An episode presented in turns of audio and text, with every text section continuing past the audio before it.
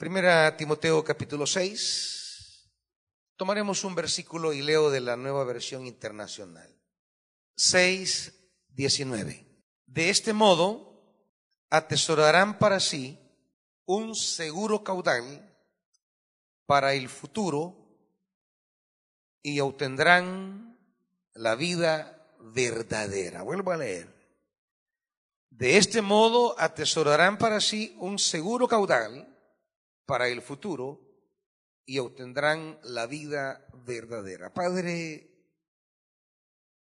queremos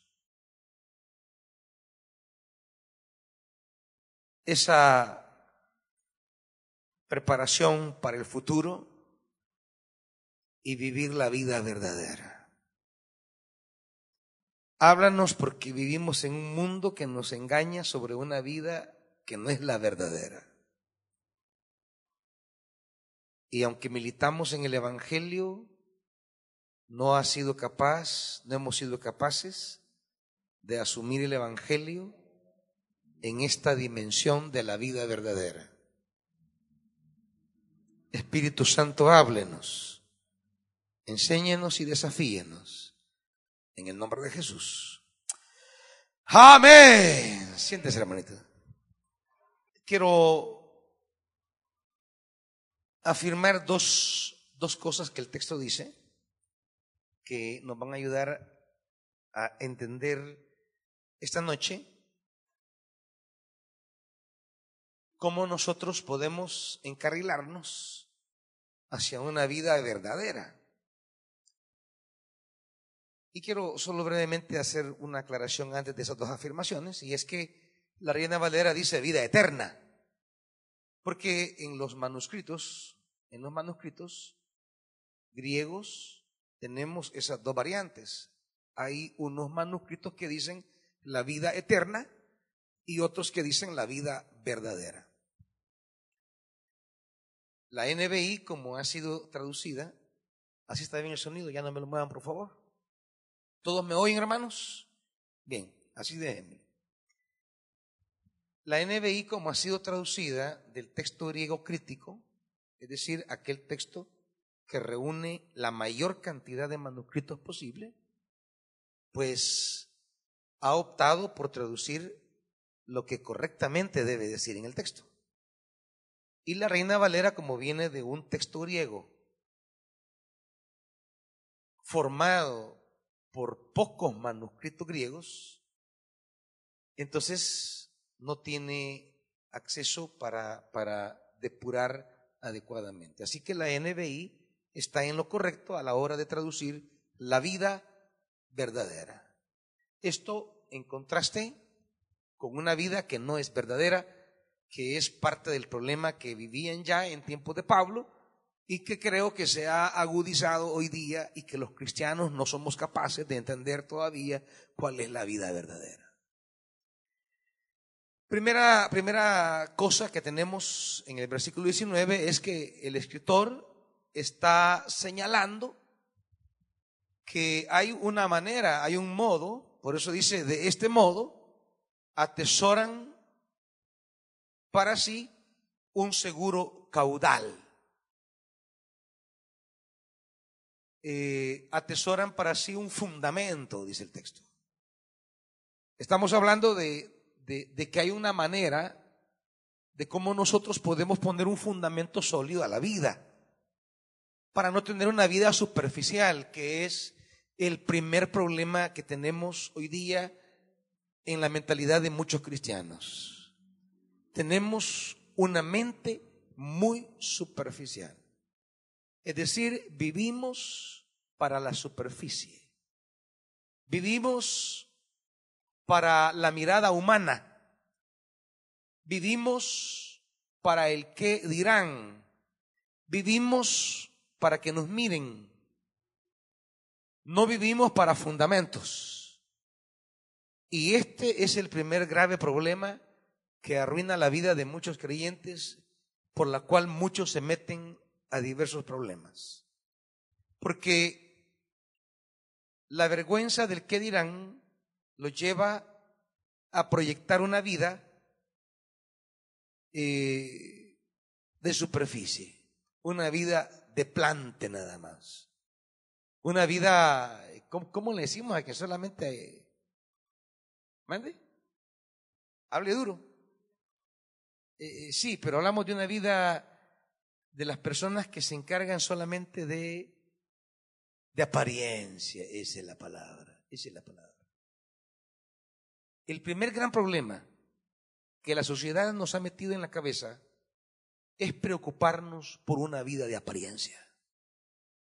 La apariencia lo es todo.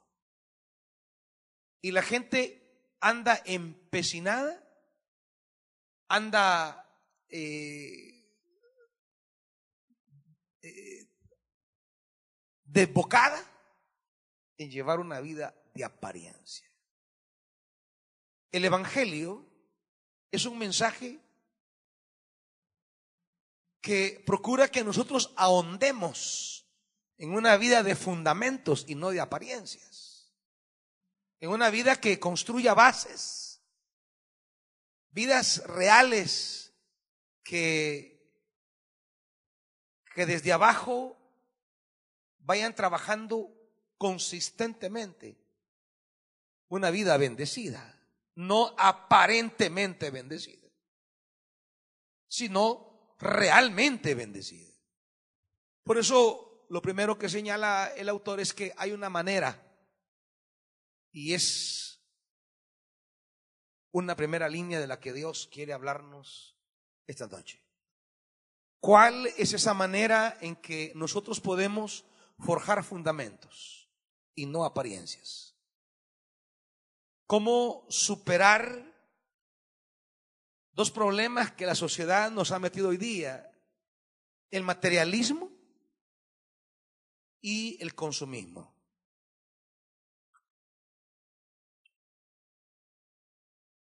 Creer que lo más importante es lo material y creer que lo más importante es el tener. La sociedad ha forjado estas dos columnas sobre las que ha construido justamente este sistema.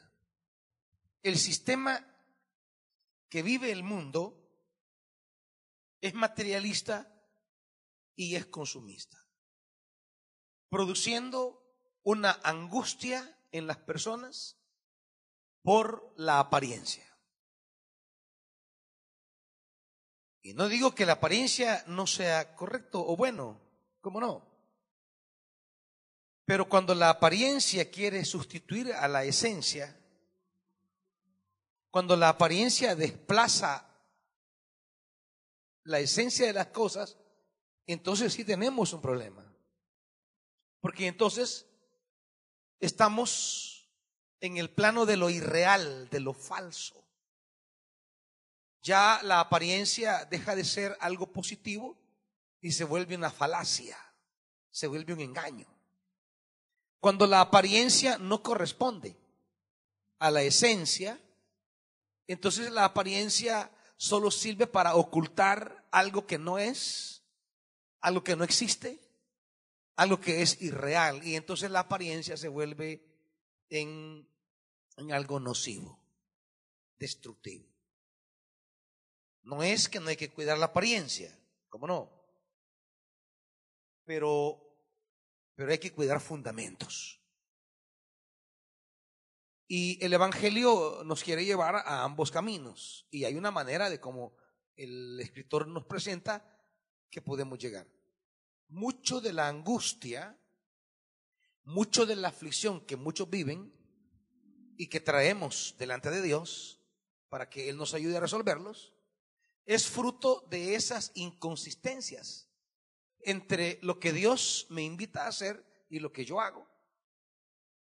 Y entonces para dejar de estar trayéndole a Dios esas contradicciones para que haga milagros, la palabra primero nos quiere instruir y nos quiere enseñar para que asumamos con responsabilidad realidades de vida que tenemos que ordenar, que tenemos que dirigir y no estar creyendo que el evangelio que el Evangelio es algún embrujo para resolver los problemas que a cada rato, de manera repetida, cíclica y constante, yo estoy provocando porque todavía el Evangelio no ha forjado mi mente.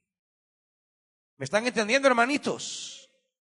No, ¿están entendiendo o no? oigo todo aguados.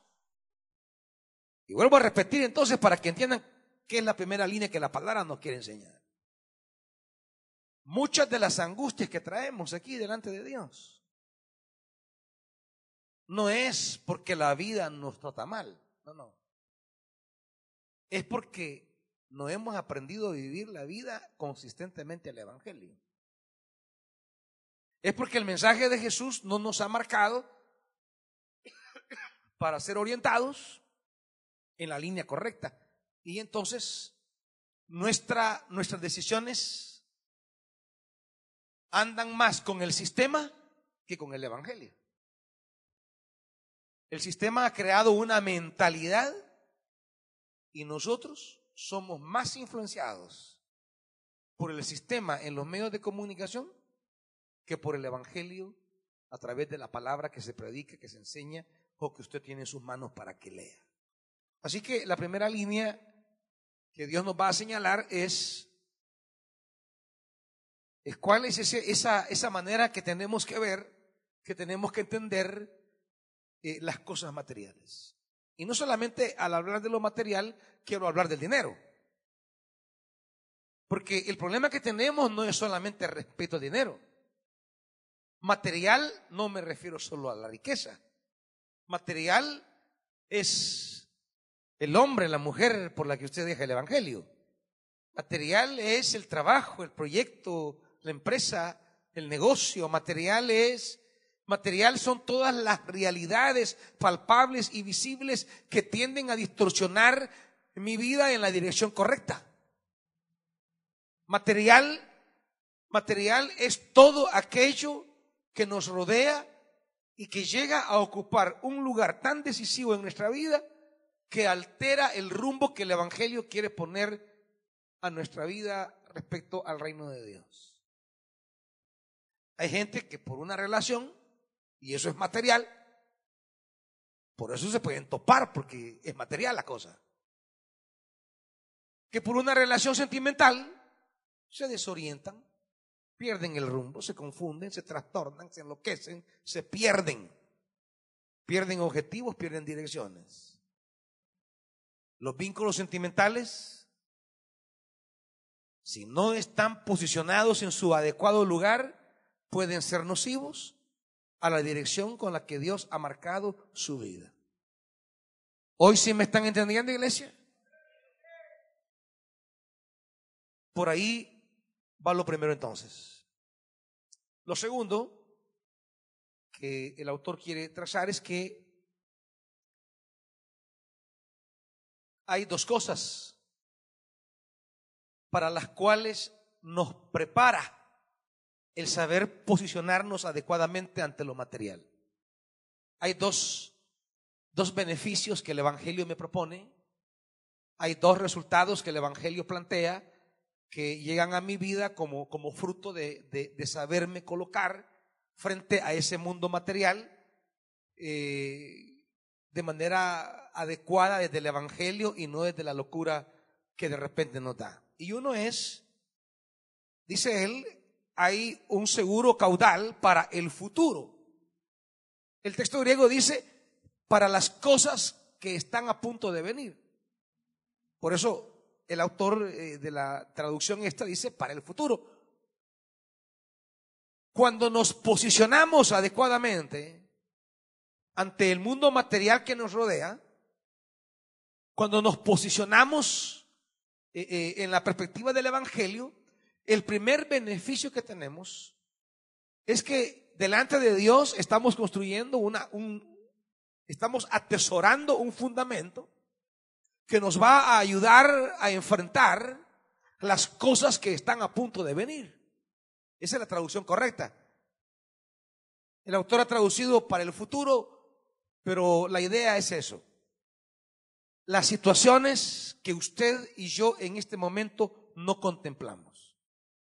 Estamos viviendo el presente, pero como predicamos un día de estos, hay diferentes tiempos. Y de repente estamos en una situación y de pronto aparece algo en la vida. Esas cosas inesperadas, esas cosas que no sabemos, que desconocemos, esas cosas que no planteamos, no planeamos, no planificamos, pero que de repente llegan a la vida. Lo que dice el autor es que cuando obramos de acuerdo al Evangelio, cuando, cuando el Evangelio es nuestra, nuestra, nuestra lámpara para iluminar las actitudes correctas frente a lo material, lo que estamos acumulando delante de Dios, fíjese bien, eso es, eso es de fe, que al actuar como Dios quiere, yo acumulo delante de Dios un fundamento, un tesoro que me va a ayudar a enfrentar las cosas inesperadas. Fíjese bien esto. ¿Por qué digo esto? Porque frente a lo inesperado, nosotros siempre esperamos que le haremos frente a eso mm, con algún dinerito que yo tenga, o con algún cuello que yo tenga, o con algún chero que yo tenga, porque al hablar de recursos no hablamos solo de dinero, hablamos de una cantidad de cosas en las que creemos poder confiar ante lo inesperado. Pero lo que el autor está diciendo es que si obramos de acuerdo al Evangelio, cada vez que obramos en la perspectiva del Evangelio, estamos atesorando un fundamento para con Dios que nos va a ayudar a enfrentar y a superar las cosas que están a punto de ocurrir. Es decir, cuando llegue lo que Pablo llamará en Efesios el día malo, y hemos obrado coherentemente con el Evangelio, pues Dios aparecerá para respaldarnos. Dios no nos dejará. Dios estará allí. Pero hay que crear ese fundamento. Hay que crear el tesoro. ¿Me están oyendo, hermanitos? Y eso es lo que el apóstol dice en primer lugar. En segundo lugar, perdón. En tercer lugar dice, y obtendrán la vida verdadera. Estaba hablando que al caminar con la luz del Evangelio, vamos a vivir una existencia real, no ficticia, no fingida, no superficial, sino vamos a llevar una vida plena, una vida realizada. Vamos a vivir una vida satisfecha, que es el problema que tenemos hoy día. Muchas personas están insatisfechas con su vida. Eso es que llamamos la no realización. ¿Por qué? ¿Por qué a veces los estándares y visiones que le ponemos a nuestra vida responde a los intereses del sistema y no a los del Evangelio? Queremos responder a la sociedad, no a la necesidad. Queremos encajar en, en la aceptación de los demás. Queremos una vida que sea aplaudida o reconocida por las personas. Y claro, cuando nos ponemos objetivos que no van conforme al Evangelio, pues no nos vamos a sentir tan realizados porque la realización que el sistema nos propone es tan superficial y tan efímera como lo que produce el sistema cosas efímeras. Lo superficial y lo efímero es marca del sistema. Usted compra hoy una computadora que en cuestión de seis meses ya perdió vigencia. Usted compra un celular que en ocho meses ya se volverá vetusto. Se superará la sociedad que vivimos está cambiando las cosas a un ritmo tan acelerado y le está obligando a usted a caminar al ritmo de la marcha de las cosas que el sistema le provee y entonces entramos en una agonía y en una carga por querer comprar las cosas que están de moda. Esa palabra que se llama moda y última generación son las palabritas que el sistema ha metido hasta lo más profundo del corazón humano y que cuando yo estoy a la moda y con la última generación, entonces yo valgo. Yo soy alguien. Yo existo. Pero si ando cosas que ya pasaron de moda y que no son lo último de lo último, nos sentimos inferiores. Nos sentimos retrasados y nos sentimos que no, no, no valemos tanto como el que anda tal teléfono de última generación. Y como la gente también ha sido mentalizada para aspirar, adorar y valorar la moda y la última generación, cuando lo ven a usted con algo de última generación, ¡wow! ¡Qué bárbaro! El rico humillando al pobre. ¡Qué bárbaro! Y andas el último. El otro, la otra bien nalgona, va, sí, claro, por supuesto. Y entonces la valoración que se da a nivel social de la persona no tiene que ver nada con fundamentos de vida, con fundamentos de calidad de persona, sino que hemos sacado el valor de la persona de ella y lo hemos puesto en el entorno material que le rodea. La persona vale, vale por la marca, por la moda, por lo de última generación. Así hay gente que anda el celular de última generación, pero no tiene para hartarse. Anda el celular de última generación y anda toda la trompa picada. Anda el celular de última generación y debe el alquiler de la casa no está viviendo su realidad. Está viviendo la superficialidad. Vive para satisfacer las expectativas de los demás. Su posicionamiento frente a lo material no es para vivir su realidad, sino la aceptabilidad de la gente, el reconocimiento social. Y el sistema nos ha metido hasta los tuétanos que somos valiosos en la medida que adquirimos la colección de materialidad que el sistema ha producido. El materialismo y el consumismo. No tiene un 5 para comprar una bolsa de agua. Pero anda zapatos Kenercol.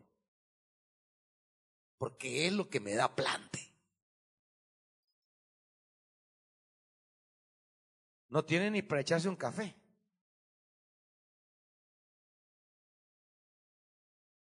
Y no estoy hablando que quien pueda comprar estas cosas no las compre. ¿Cómo no? pero quien pueda. Estoy hablando de cómo muchos evangélicos nos convertimos en ovejas conducidas al matadero del sistema, al altar donde se sacrifican los corderos en el dios Mamón del sistema que vivimos en esas tiendas exclusivas.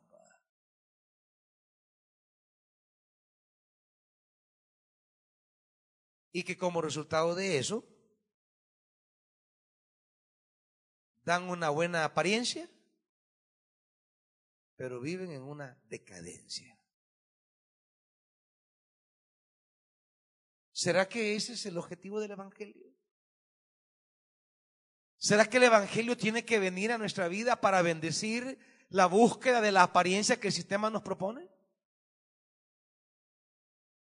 ¿Será que el Evangelio está aquí para, para, resolver de manera mágica un montón de decisiones que en su vida personal usted toma carentes de sabiduría y discernimiento evangélico? ¿Será que el Evangelio es una especie de hechizo que viene a suplantar el sentido de responsabilidad que debemos desarrollar respecto a las realidades materiales? ¿Será que el Evangelio traído por Jesús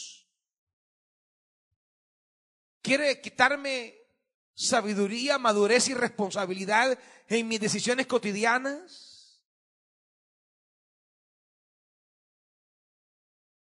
¿Será que el Evangelio viene a desplazar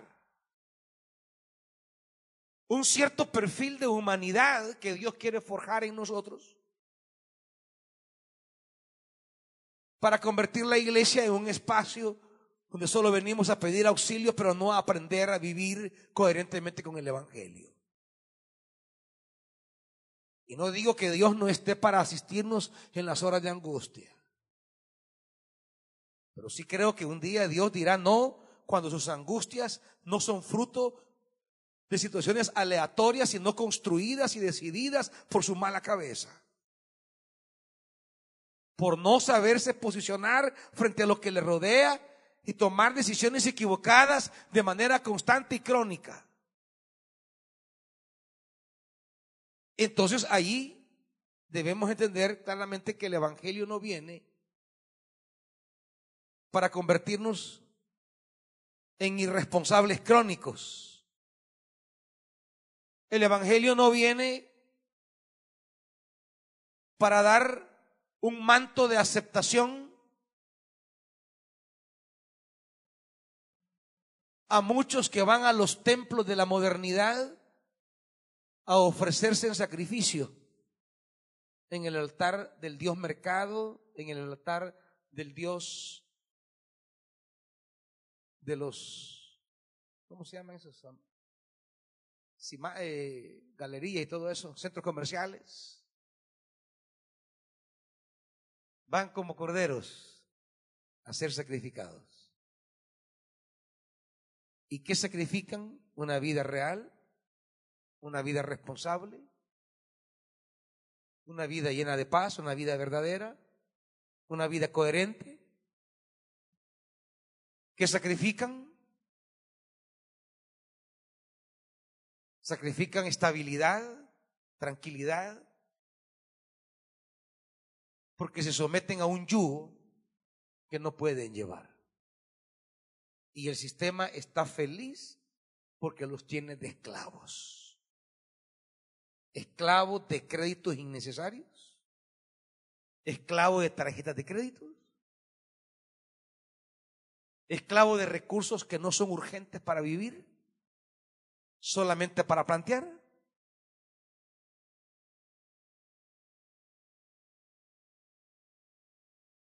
Esta noche La palabra quiere que nos posicionemos adecuadamente desde el Evangelio frente a ese mundo material que el sistema nos quiere meter en la cabeza y el Evangelio no, nos da directrices. Para que nuestras oraciones, aquí derramadas delante de Dios, tengan que ver con los asuntos concernientes de mi vida y su participación en el reino de Dios. Para que al derramar nuestra alma aquí delante de Dios tenga que ver con las, las liberaciones necesarias que necesitamos para no vivir conforme al sistema, sino conforme al reino de Dios. No podemos ser auténticamente evangélicos si en nuestra cotidianidad, si en el día a día estamos tomando decisiones coherentes con el sistema que vivimos, y no con el Evangelio. No somos evangélicos, aunque vayamos a la iglesia. Tenemos que aprender a vivir el mundo de nuestras realidades materiales desde el Evangelio. Y dice el autor, versículo 17, a los ricos de este mundo, claro, usted dirá, yo no soy rico. Eso es lo peor. Que si fuera rico, entendiera mejor esta palabra. El problema es que es pobre y cree que es rico. El problema es que quiere gastar como rico. El problema es que quiere la vida de rico. El lujo de rico y no lo es. Porque el sistema le ha comido la mente a que se crea rico y claro, el rico gasta lo que tiene, usted lo que no tiene. Y no paga la luz, no paga el agua, no paga las facturas, no paga sus deudas, porque prefiere darse la vida de rico. No, hombre, vámonos a tal restaurante Ay, pagamos doble la luz el otro mes. Y el otro mes, ay, está doble, no, no, no, no me alcanza. Señor, ayúdame, de misericordia. ¿Quieren que el Evangelio venga a sustituir su irresponsabilidad? Y les quiero decir que ese no es el camino. Dios escucha necesidades reales. Dios está para asistir a aquello que está fuera de su mano. Aquello para lo que usted es imposible. Aquello para lo que usted es posible, Dios no le va a asistir. Porque eso lo puede hacer usted. Siendo responsable, correcto y buen administrador. Para lo que usted de verdad le es imposible, ahí está la mano de Dios. Pero para lo que le es posible a usted, no. Porque Dios no ha venido a sustituir responsabilidades humanas. Dios no ha venido, Dios no es abuelo, pues. Ustedes saben que los abuelos son alcahuetos. Y los abuelos, ellos quieren resolver toditos los problemas del bichito. Por eso los forman incorrectamente. No, él no es abuelo, él es padre. Y el padre disciplina, enseña a manejarse en la vida. Y el padre nuestro no disciplina. Y muchos están en problemas porque están en disciplina, aunque no lo saben. Creen que es un problema, pero no es disciplina. Y muchos tienen que meditar sobre eso. Tienen que reflexionar si las situaciones caóticas en que se encuentran son el resultado de una vida desordenada frente a un sistema que le ha metido valores equivocados y no le enseña a vivir conforme al Evangelio. El problema no es solo de un rico. El problema es que el sistema nos ha hecho creer que somos ricos. El problema es que el sistema nos ha metido en la cabeza el materialismo que nos hace creernos ricos. Y de repente en una champa que medio se está cayendo, tienen un gran animal de 60 pulgadas que no lo pueden pegar en la pared porque es lámina. Así que con unas pitas lo tienen guindado. Entonces, no invierten en la calidad de habitar en la casa, sino que en un chunche que de repente se va a quemar con estos bajones que hay, porque ni siquiera tiene el sistema adecuado, porque la luz es pirateada, chabeleada, y de repente le va a fundir. Sigue pagando lo que no va a ocupar y la casa cayéndose. Y si ya no la paga, pues ahí lo andan acosando. Ay, Señor, líbrame de mis perseguidores. No, no lo va a librar. Porque usted es el cabezón. Porque usted no sabe vivir. A los ricos de este mundo, mándales que no sean arrogantes. Y por eso digo yo que no es problema solo de los ricos, sino que hoy en día el problema es que el sistema nos ha hecho creer que somos ricos. Y lo más fregado es que somos pobres y arrogantes. Es lo peor.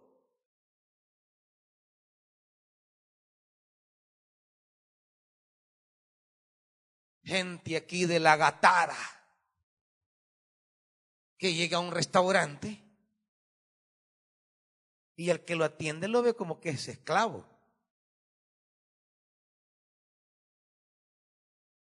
Y los dos viven en Apopa. El que se va a hartar y el que se va a hartar. Casi que en el mismo pasaje. Pero el que se va a hartar, ¿cómo se va a hartar? Cree que él, es más pistudo que queda trabajando.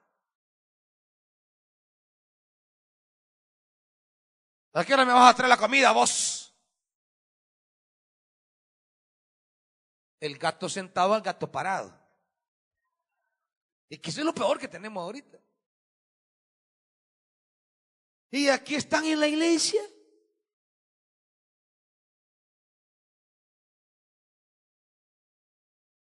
Creyéndose pistudos. Creyéndose Bill Gates. Y son unos Bill Gatos.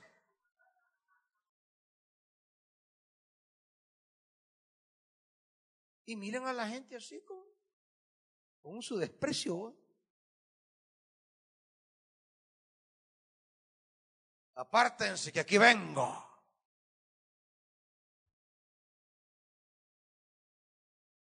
Como que fueran eh, César o Nerón.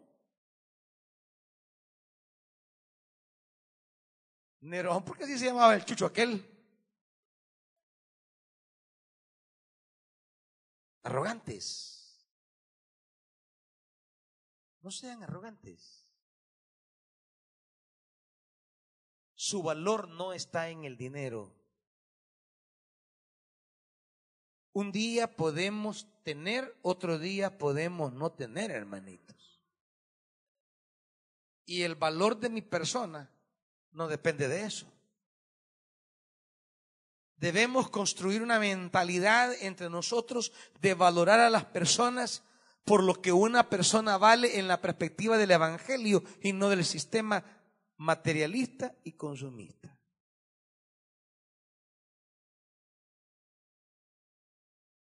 Valorarnos por la calidad de persona.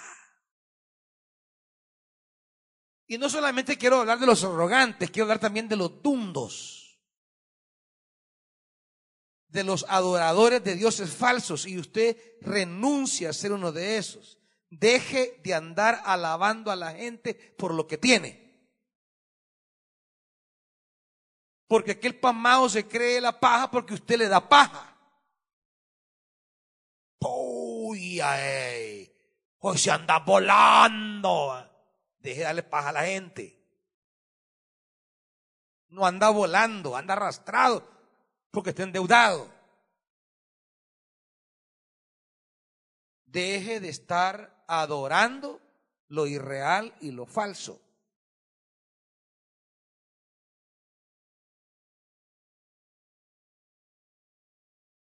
Lo material de repente echa alas y se ve, hermanito.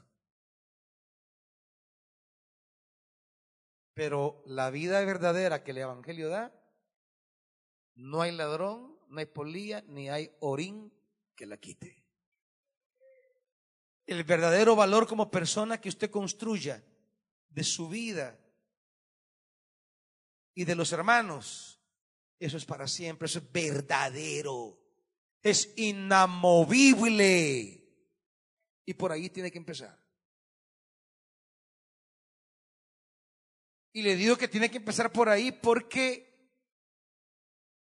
si no teniendo riquezas, usted ya se cree arrogante y rico, no, Dios no le va a dar ni un peso. Si este solo con la apariencia ya está enfermo, no, hombre, si lo bendigo, este va a creer eh, ya un semidios. Si quiere que la mano de Dios se extienda sobre usted, comience por trabajar un valor interno verdadero, real, que no tiene que ver con lo material.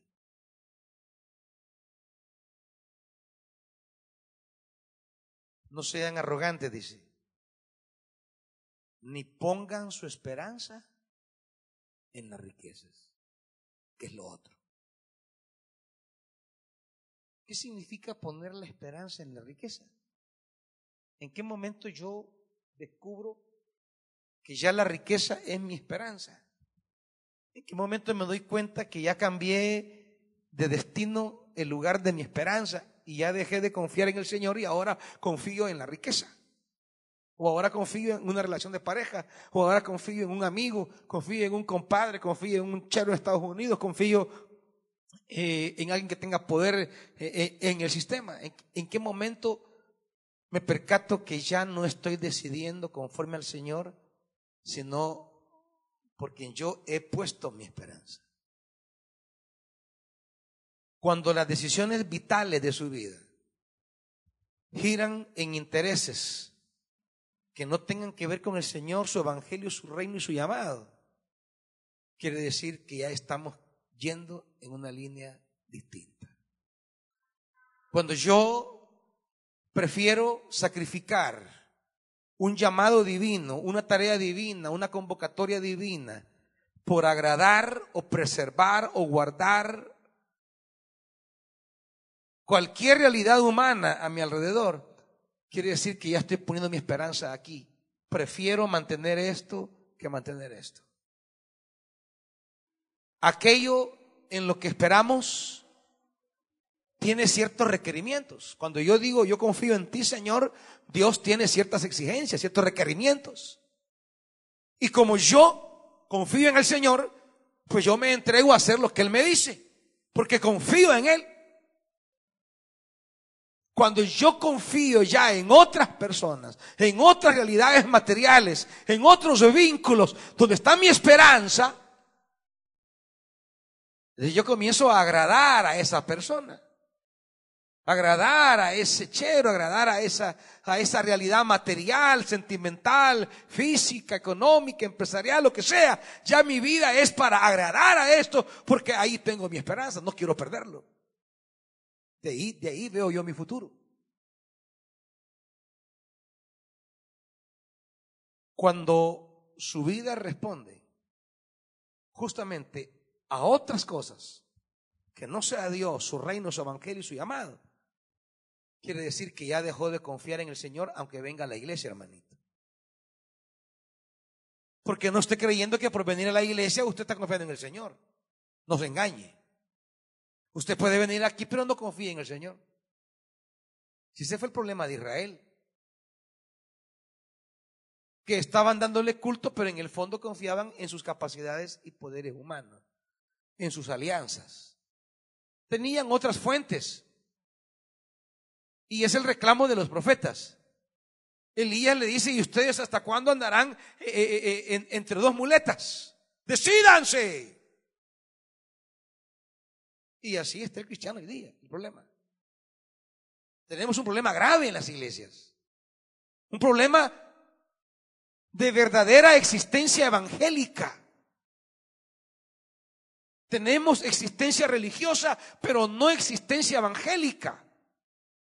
Tenemos vida religiosa, pero no vida evangélica.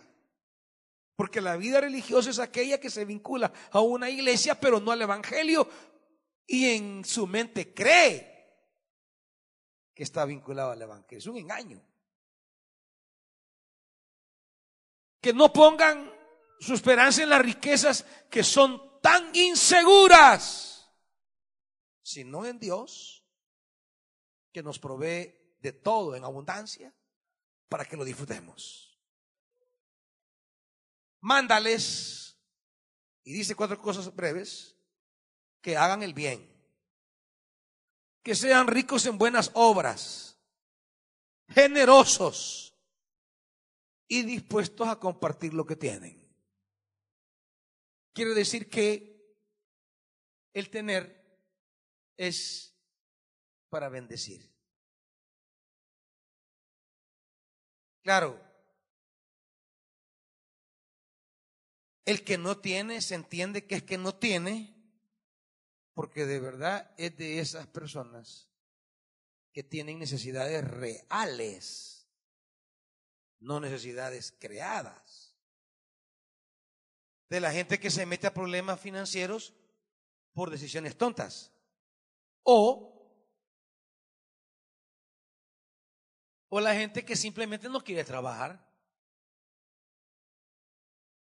Ese no es un necesitado, es un aragán. Y hay que diferenciar entre el necesitado y el perezoso. Entre el necesitado y el indisciplinado.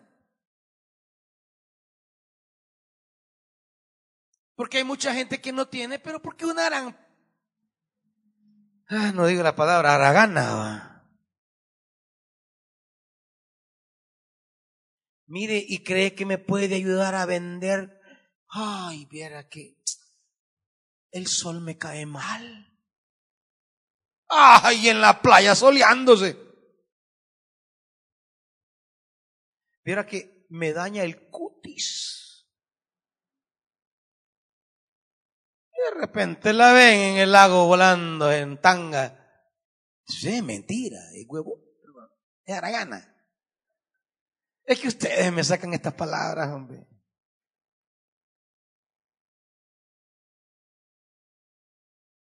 No, es que fíjese que, mire, le ofrezco un trabajito. Ay, es que viera que. Y comienzan las excusas.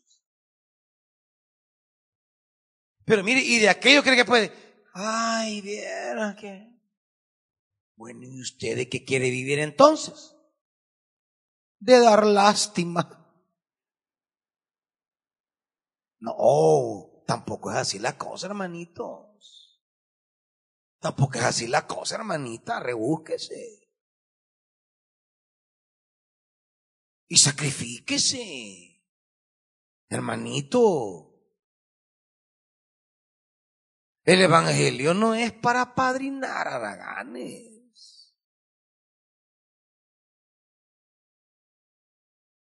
Entonces, el tener es para bendecir.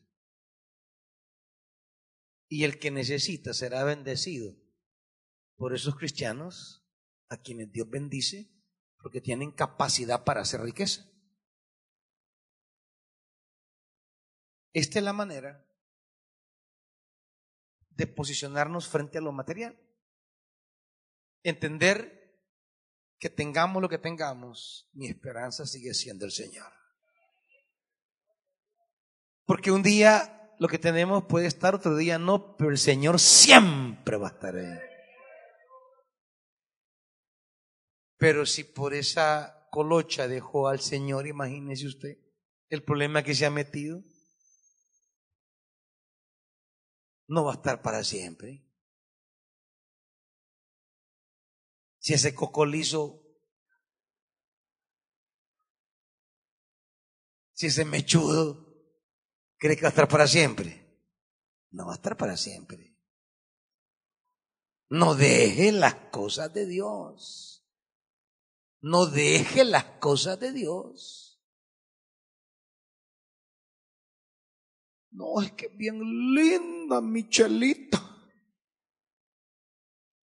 Ay, es que él y esos brazotes.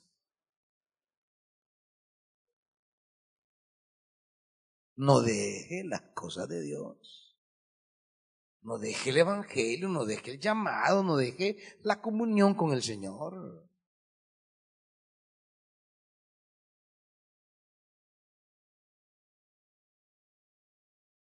Hay unos pasajes que quiero ver brevemente. Acompáñenme al segundo libro de Reyes, capítulo 20.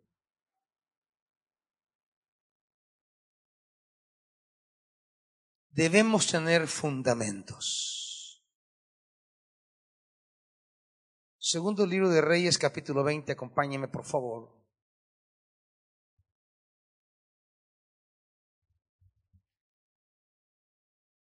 Dice el versículo 12 en adelante. Fíjese bien. Segundo libro de Reyes, capítulo 20, versículo 12. En aquel tiempo, Merodac Baladán, hijo de Baladán, rey de Babilonia, le envió cartas y un regalo a Ezequías porque supo que había estado enfermo. Ezequías se alegró al recibir esto y le mostró a los mensajeros todos sus tesoros, la plata, el oro, las especias, el aceite fino, su arsenal y todo lo que había en ellos.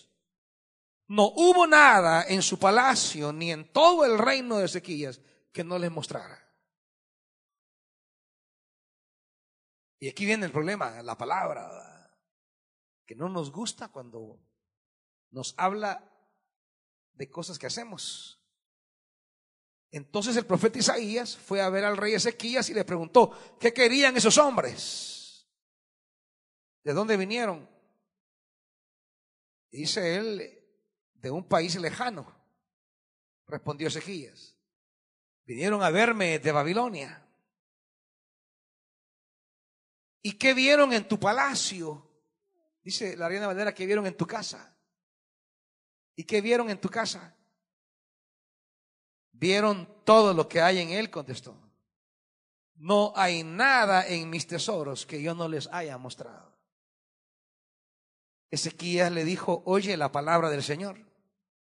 Sin duda vendrán días en que todo lo que hay en tu palacio y todo lo que tus antepasados atesoraron hasta el día de hoy será llevado a Babilonia. No quedará nada, dice el Señor.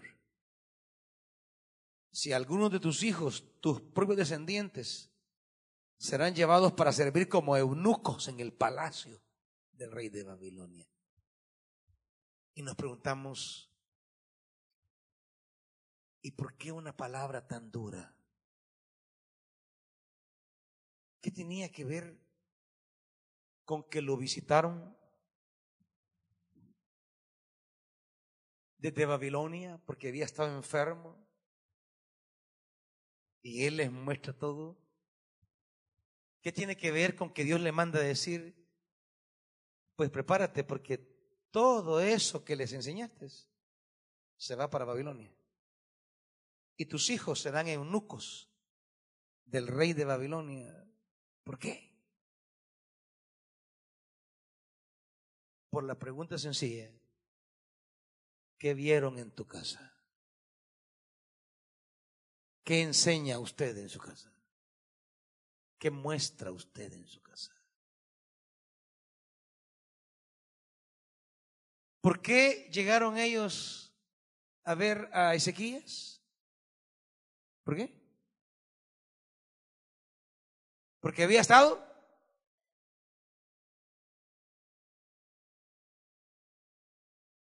y les enseñó él qué pasó con la enfermedad. Les habló cómo se sanó. Les habló del sanador. Les contó que lloró como un bichito pidiendo misericordia. Les contó que hubo una sentencia contra él, pero puso el rostro contra la pared y Dios se apiadó y revirtió la decisión y envió al profeta a darle una palabra nueva. Les habló del Dios de los cielos que revierte aún el tiempo como señal para mi sanidad. ¿De qué les habló? De sus riquezas de sus tesoros. Lo que hoy es y mañana no es. Le habló de lo pasajero, le habló de lo efímero, le habló de aquello que la gente cree lo hace valioso delante de Dios. Tan pronto se le olvidó que todas esas riquezas quedaban allí cuando enfermó e iba a morir. Y ahora habla de sus riquezas como si acaso sus riquezas le salvaron la vida.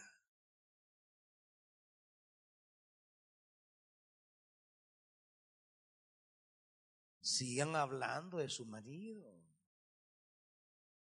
Sigan hablando de su mujer. Sigan hablando más del novio que de Cristo. Sigan hablando más de la bicha que de Cristo. Sigan subiendo más fotos que palabra de Dios. Sigan. Sigan de Ezequías. Hablando más de las cosas que quizás al final son las que llenan su vida y no, el, y no habla del Evangelio. Sigan llenando de fotos chucas su Facebook, hombre, y su Instagram.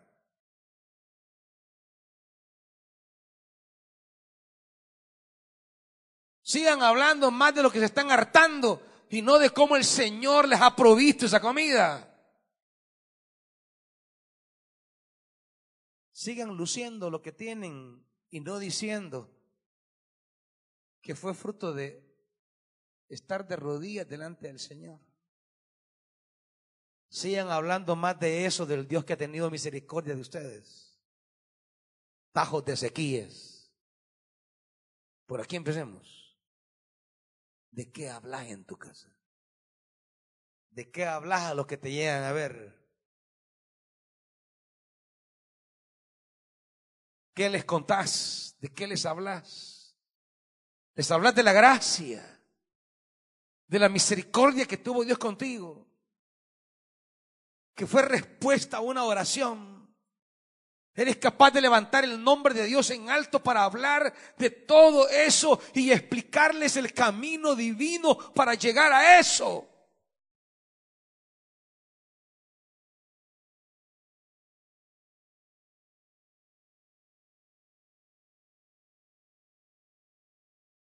Por eso le dice, todo esto que he enseñado lo vas a perder.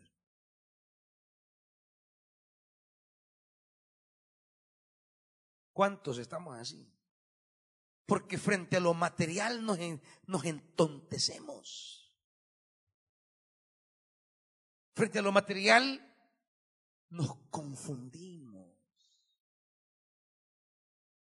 Tener, sí. Pero cuando hable no hable de su tener, hable de su proveedor. No hable de lo que hay, hable de quien se lo ha dado.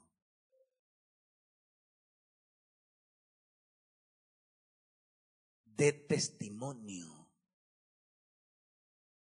no sea alucín. Segunda Crónicas 32.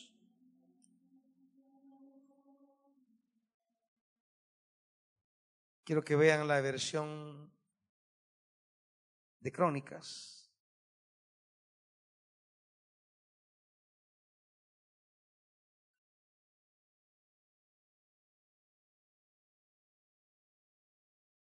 Y dice 27, 32, 27. Ezequiel llegó a tener eh, muchas riquezas y a gozar de gran prestigio acumuló grandes cantidades de plata, oro, piedras preciosas, perfumes, escudos, toda clase de objetos valiosos. Tenía depósitos para almacenar trigo, vino, aceite, establos, para toda clase de ganados y, y rediles para los rebaños.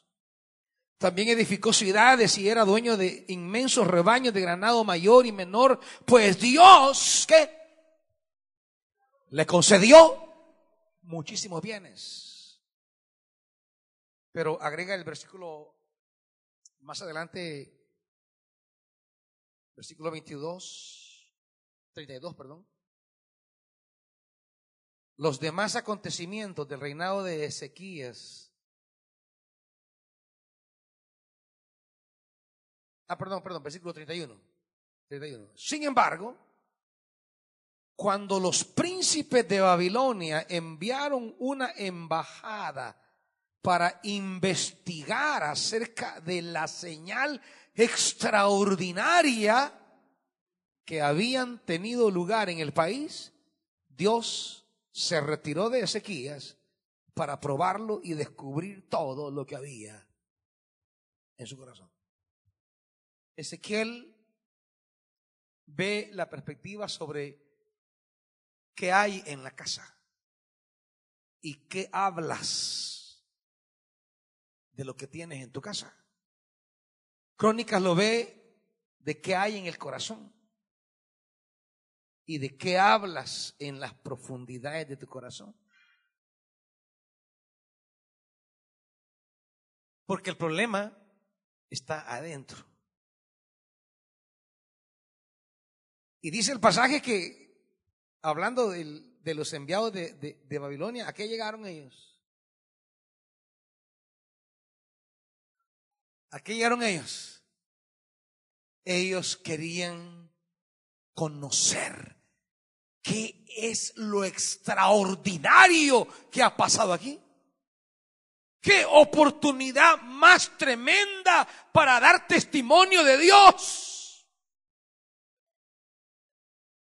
Venían sedientos. Hey, ¿qué es lo que pasó aquí? Nos han mandado a investigar qué sucedió ahí. Hasta allá hemos escuchado que te pasó algo grande. ¿Y qué se puso a hacer aquel que les cuento? Les habló de las señales. Le enseñó el pino, el oro, la plata, sus rediles. Miren, esas no son señales. Esos son regalos de Dios. Eso es material. Señales aquello que Dios hizo a tu favor cuando no tenías poder alguno para actuar. La gente, hey, ¿y cómo hallaste ese trabajo? La gente no quiere saber que si sos bueno para el trabajo, eso te lo van a hablar en el trabajo. La gente quiere saber cómo Dios te lo dio. ¿Y cómo hiciste para poner ese negocio? La gente no quiere escuchar de tus habilidades. Quiero oír de Dios qué hizo Dios. Vinieron a investigar qué había pasado aquí. Una puerta de testimonio. Pero usted se pone a hablar en el trabajo, en la U, con se pone a hablar de, de lo que tiene. De que fíjate que yo tenía un tío, vos que, y le hablé, mire tío, Usted no da testimonio.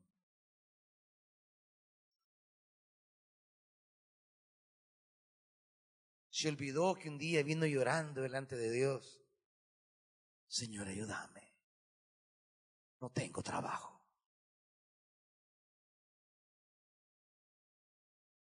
Y que Dios en su bondad le abrió la puerta y le dio un trabajito. Y ahora anda hablando de cualquier cosa menos de la gracia de Dios que lo bendijo. ¿Cuántos andan hablando más de sí mismos que de Dios en el negocio que tienen? Todo lo que Dios nos da. ¿Y para qué hablemos de Él? Para que anunciemos su gracia.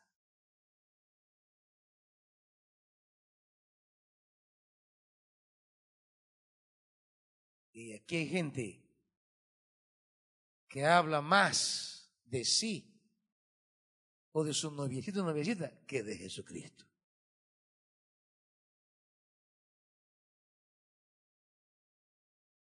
Todo, todo en lo que nos movemos debe dar testimonio de Dios. ¿Y usted de qué habla? ¿De qué habla cuando habla? ¿Usted habla de lo que Dios hizo o de lo que a usted le hicieron? ¿Habla de lo que Dios hizo o de lo que usted hace?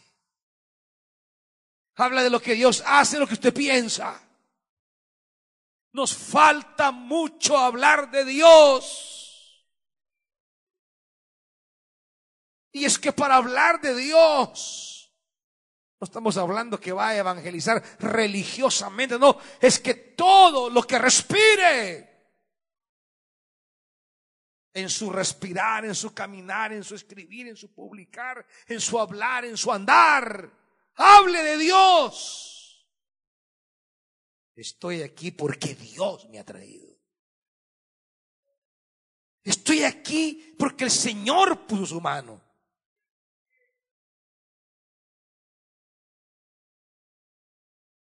Dios se apartó un rato, dice, para ver qué dice Ezequiel.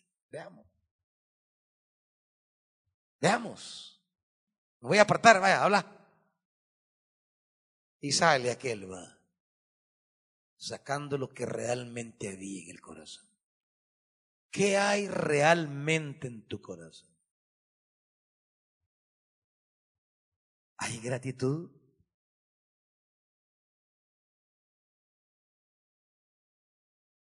Muchos prefieren ser amargados que agradecidos.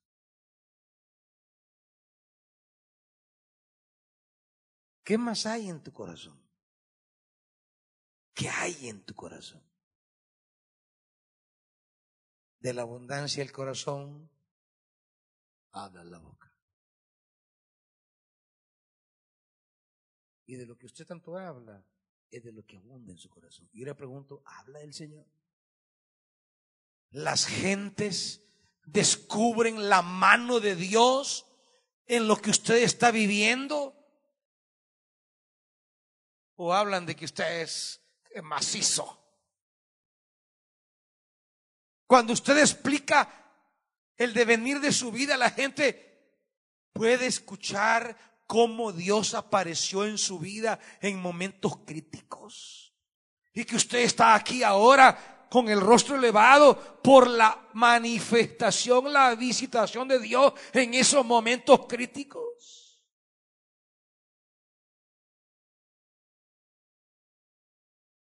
Cuidado con darle, con darle caché, caché social a su plática para explicar las cosas socialmente y no espiritualmente. Cuidado. Cuidado con omitir al Señor de su hablar ante los demás frente a lo que tiene. Porque lo que tiene se lo ha dado el Señor. Pero acuérdese que el Señor da y el Señor quita. Por eso Pablo dice, tenemos que tener una perspectiva que nos permita tener fundamentos para enfrentar lo que venga y para vivir una vida de verdad, una vida real. Quiero, quiero cerrar con un salmo, disculpe. Sé que el tiempo avanzó, pero quiero decirle con un salmo.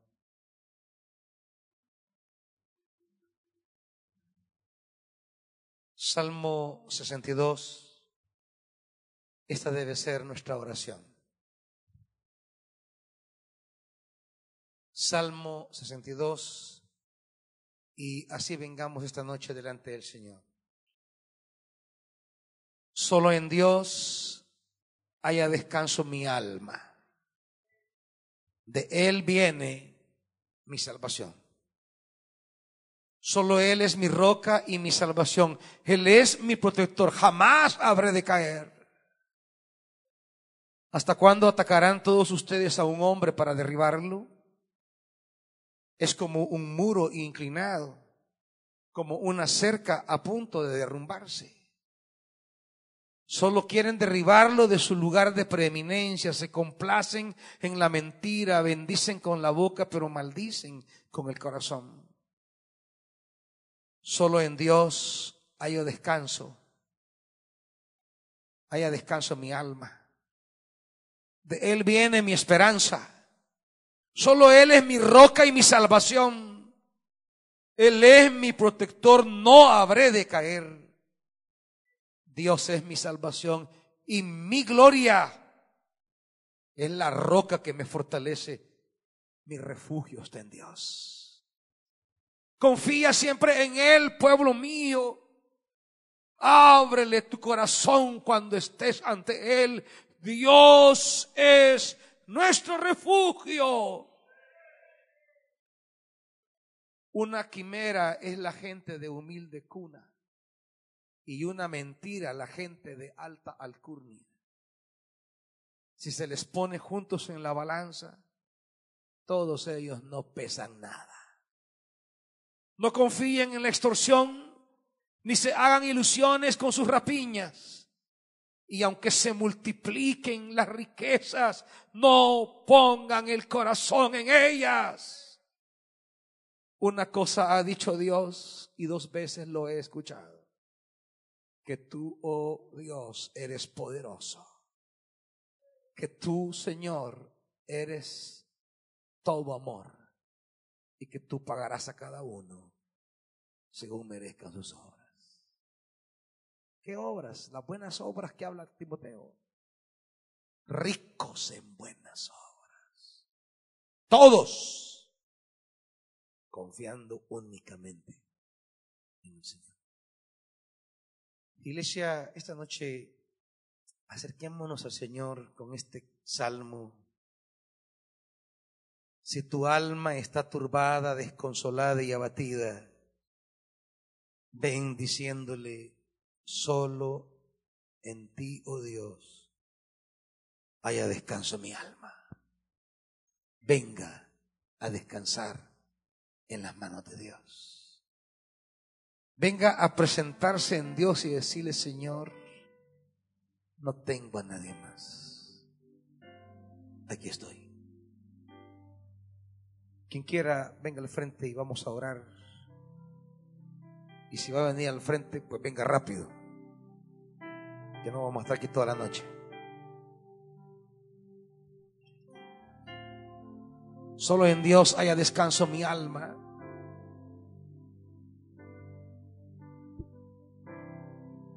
¿En quién estás confiando?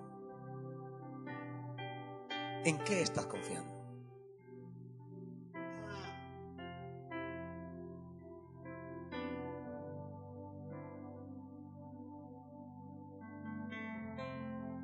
Dice la escritura, y hágalo esta noche. Confía siempre en Él, pueblo mío. Ábrele tu corazón cuando estés ante Él. Y usted aquí no viene ante mí, viene ante Dios. El Dios del que yo le predico. El Dios del que yo le hablo. El Dios del que doy testimonio. de lo único que puedo hablar en mi vida de manera verdadera. El único que vuelve por nosotros. Abre tu corazón ante Él, dice la Escritura. Abre tu corazón. todo se lo debo a Él. Aleluya. Todo se lo debo a Él. Ábrele tu corazón, iglesia. Mi vida y sustento. Ábrele tu corazón. Fuerza y esperanza. Todo se lo debo Y haya paz esta noche de la. Él. Regresa a casa en paz. con el alma en paz. y mi atardecer. Todo se lo debo a Él. Y si en mi vivir no existiera Él, Mira el corazón de tu pueblo esta no noche, Dios. podría en mí. agobiado, angustiado, Porque todo se lo debo a Él. queriendo hallar esta noche paz. Oh, todo se lo debo a Él. Oh, sí. Oh, todo se lo debo Oh, a sí. Él. Mi vida y sustento, mi fuerza y Asómate. esperanza. Todo se lo debo Y mira corazones abiertos esta noche. Derramados delante de ti, encontrando a Él. La paz Todo se lo debo Que solo tú das. Paz que sobrepasa Mi todo vida y entendimiento. sustento, mi fuerza y esperanza, todo se lo debo a Él. La paz de los sentimientos, la paz de los pensamientos.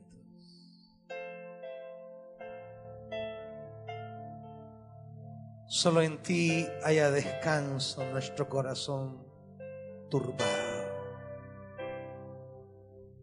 nuestro corazón quebrantado. Levántate, libertador nuestro. Líbranos de esos esquemas humanos que se han calado hondo en nosotros. De ese sistema que se nos ha metido hasta los tuétanos, líbranos para vivir vidas delante de ti auténticas, verdaderas.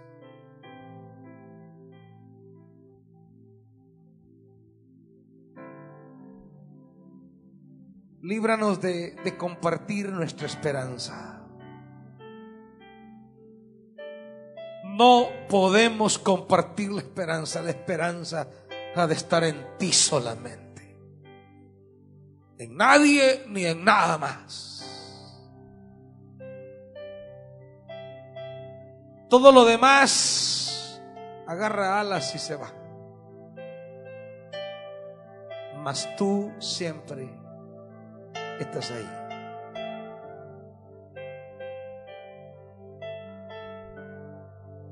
Padre,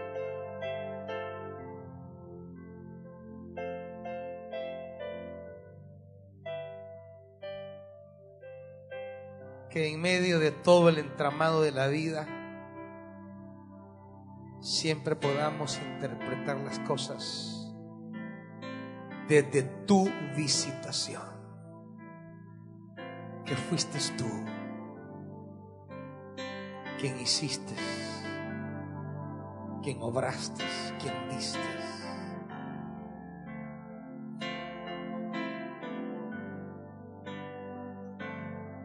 Cuando hables, Mi confianza situación.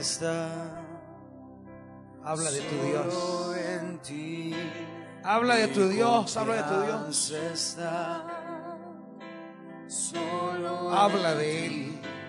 Mi confianza está solo en ti. Y ese Dios Solo en ti. hará lo que los hombres no pueden hacer.